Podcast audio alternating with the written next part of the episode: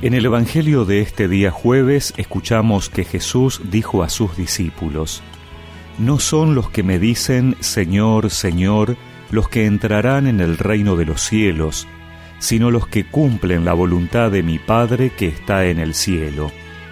Así, todo el que escucha las palabras que acabo de decir y las pone en práctica, puede compararse a un hombre sensato que edificó su casa sobre roca. Cayeron las lluvias, se precipitaron los torrentes, soplaron los vientos y sacudieron la casa. Pero ésta no se derrumbó, porque estaba construida sobre roca. Al contrario, el que escucha mis palabras y no las practica, puede compararse a un hombre insensato que edificó su casa sobre arena. Cayeron las lluvias, se precipitaron los torrentes, soplaron los vientos y sacudieron la casa. Esta se derrumbó y su ruina fue grande.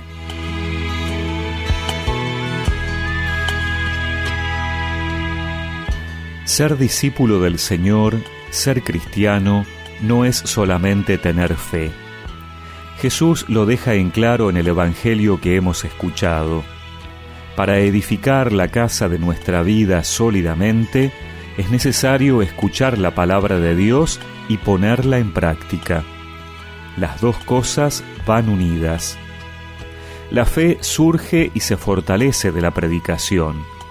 Dice San Pablo en su carta a los romanos, la fe nace de la predicación y la predicación se realiza en virtud de la palabra de Cristo.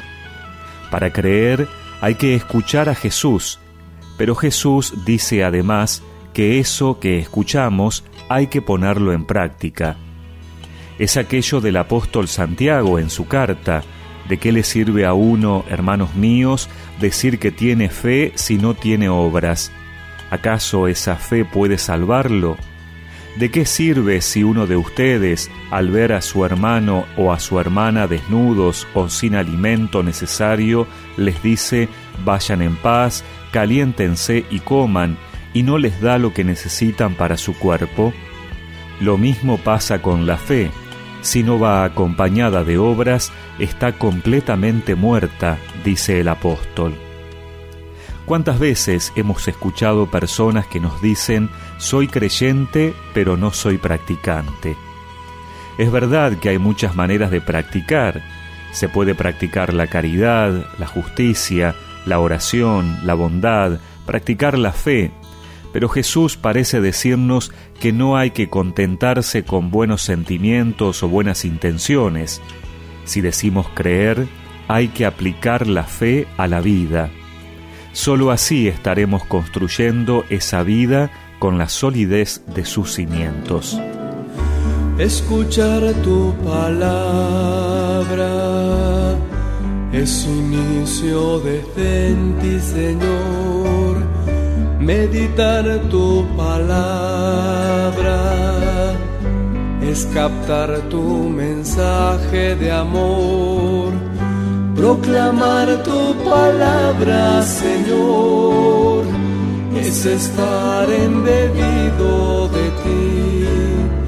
Proclamar tu palabra, Señor, es ya dar testimonio de ti,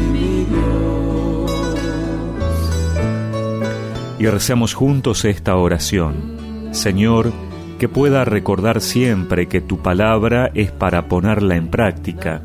Ayúdame a hacerla realidad en este día. Amén. Y que la bendición de Dios Todopoderoso, del Padre, del Hijo y del Espíritu Santo los acompañe siempre.